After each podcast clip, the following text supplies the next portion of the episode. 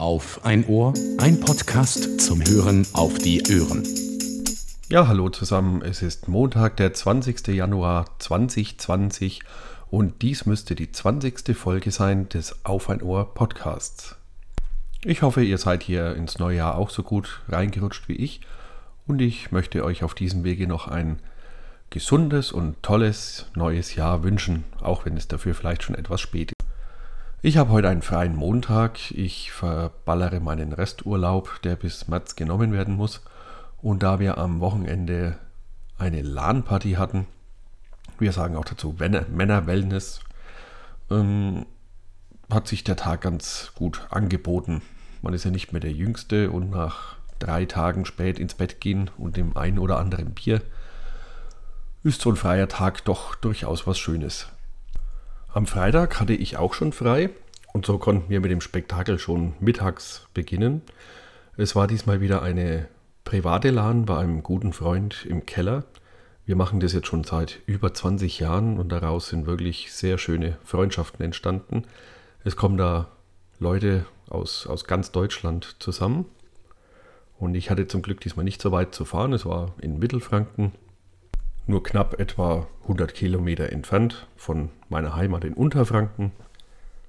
Und so saßen wir schon um halb eins im Keller, hatten die Rechner aufgebaut und waren bereit loszulegen. Das müsste, glaube ich, Rekord gewesen sein. So früh ging es noch nie los. Nachdem es Microsoft geschafft hat, nach über 15 Jahren wieder eine neue Version von Age of Empires 2 herauszubringen, war das das erste, was wir getan haben, gleich mal die Age of Empires 2 Definitive Edition zu kaufen und mit dem Download zu beginnen. Dank DSL heutzutage ist das ja kein Problem. Und ein paar Stunden später konnten wir die ersten Sessions starten. Die Zeit bis dahin haben wir mit einer kleinen Bierverkostung gefüllt. Und zwar hat jemand aus Hagen ein Hasper Gold mitgebracht.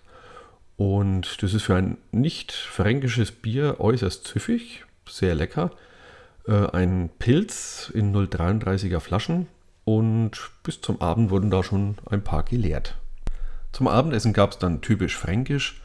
Wir sind am ersten Tag in eine Gaststätte gefahren und ich habe da einen gebackenen Karpfen gegessen, da es die hier in Unterfranken eigentlich nicht gibt. Ich habe hier noch keinen guten erwischt. Äh, da ist wohl Mittelfranken doch durchaus äh, prädestiniert dafür, wieder einen zu essen. Ein anderer hatte ein Wildschwein-Ragout, was auch sehr lecker aussah. Dann gab es natürlich Cordon Bleu mit Pommes. Und einer hat noch eine Wildschweinleber ausprobiert. Allerdings so eine halbe Portion, um erstmal zu schauen, wie es schmeckt. Und ich habe bislang eigentlich noch nie Leber gegessen. Als Kind weiß ich, mochte ich sie überhaupt nicht. Aber was da auf dem Teller war, das waren lauter kleine Streifen die scharf angebraten, dunkel angebraten mit einer leckeren Soße und Preiselbeeren dazu. Das war ausgesprochen köstlich. Also ich hätte jetzt keine komplette Portion dafür essen wollen. Aber so zum Probieren oder so als kleine Vorspeise ist es wirklich eine gute Sache. Also da, das werde ich mir mal merken und vielleicht auch mal selber machen. Danach ging es dann wieder zurück in den Ladenkeller und ja, dann ist eigentlich gingen die Dinge so ihren Lauf.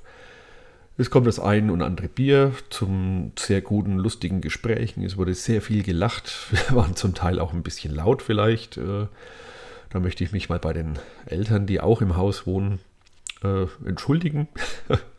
Aber ja, es ist eben wie es ist. Besonders schön war, dass wir auf alte Filme und Videos gestoßen sind. So war zum Beispiel unser Mallorca-Urlaub von 1994 äh, ein schöner Zeitvertreib, den anzuschauen. Und es ist schon lustig anzuschauen, wie man sich so verändert hat die letzten 20 Jahre. Mehr oder weniger lustig hat sich dann auch die Heimfahrt am Sonntag dargestellt.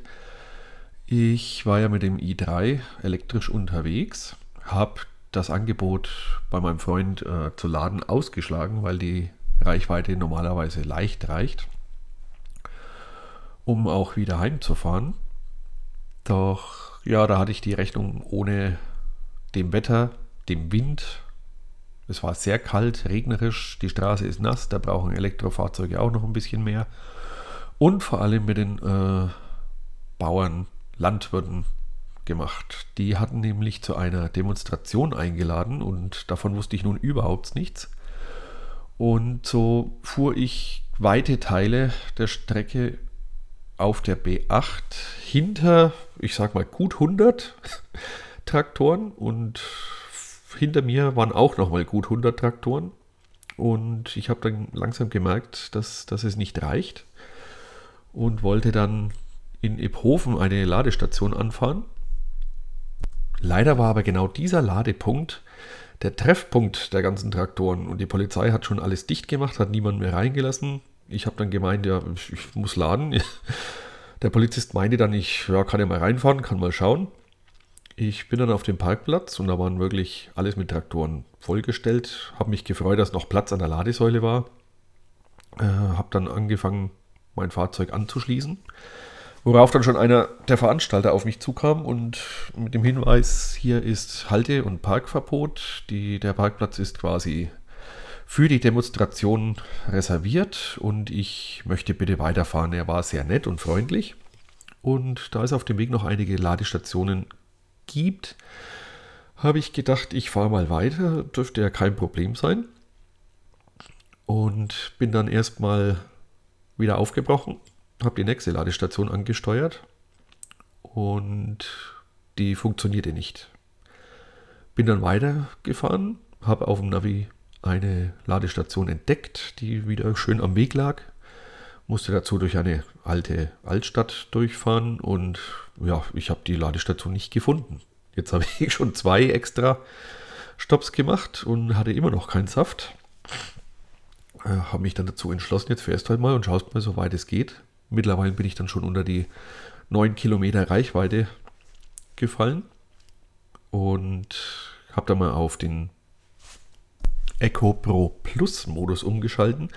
Hierbei geht die Heizung aus und alle Nebenverbraucher werden soweit reduziert. Die Leistung des Fahrzeugs wird heruntergesetzt, sodass eben minimalster Stromverbrauch eingestellt ist. Und bin dann so weitergefahren und die, die Restkilometeranzeige ging eigentlich nicht so schnell herunter, wie ich Kilometer gut gemacht habe. Ja, mein letzter, letzte Lademöglichkeit, da war es dann wirklich schon knapp. Das Auto hat 5 Kilometer Restreichweite angezeigt. Da war ich aber nicht mehr allzu weit von zu Hause entfernt und habe dann überlegt, jetzt probierst du es mal, jetzt fährst du mal schön vorsichtig weiter.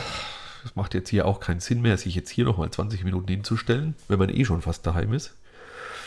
Und ich habe es versucht und kam dann mit drei Kilometer Restreichweite bei mir im Hof an. Also wenn das Auto sagt, es sind nur noch 10 Kilometer, kann man durch besonnenes, langsames Fahren doch noch einiges rausholen. Nichtsdestotrotz werde ich künftig wohl frühzeitig nach einer Ladestation suchen, weil man weiß ja immer nicht, was einem noch dazwischen kommt. Das war übrigens jetzt innerhalb von einem Jahr. Ja, ich habe das Auto jetzt seit 5. Januar 2019. Ich habe es jetzt über ein Jahr. Und das war das erste Mal, dass ich in solche, solche Not quasi geraten bin. Und so schlimm war es auch nicht, denn ich, wie ich mir, mich für ein elektrisches Fahrzeug entschieden habe, habe ich mir eigentlich gedacht, oh, die Soladepausen könnten wir ja ganz gut mal dafür verwenden, eine Podcast-Folge aufzunehmen.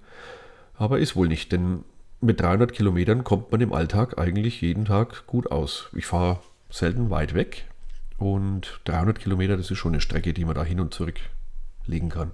Auch wenn nicht jeder die Gelegenheit hat, sein Fahrzeug direkt zu Hause aufzuladen, so wie ich, kann ich mir aber für mich selber nicht mehr vorstellen, wieder auf einen Verbrenner umzusteigen. Die Vorteile vom Elektrofahrzeug überwiegen da gewaltig.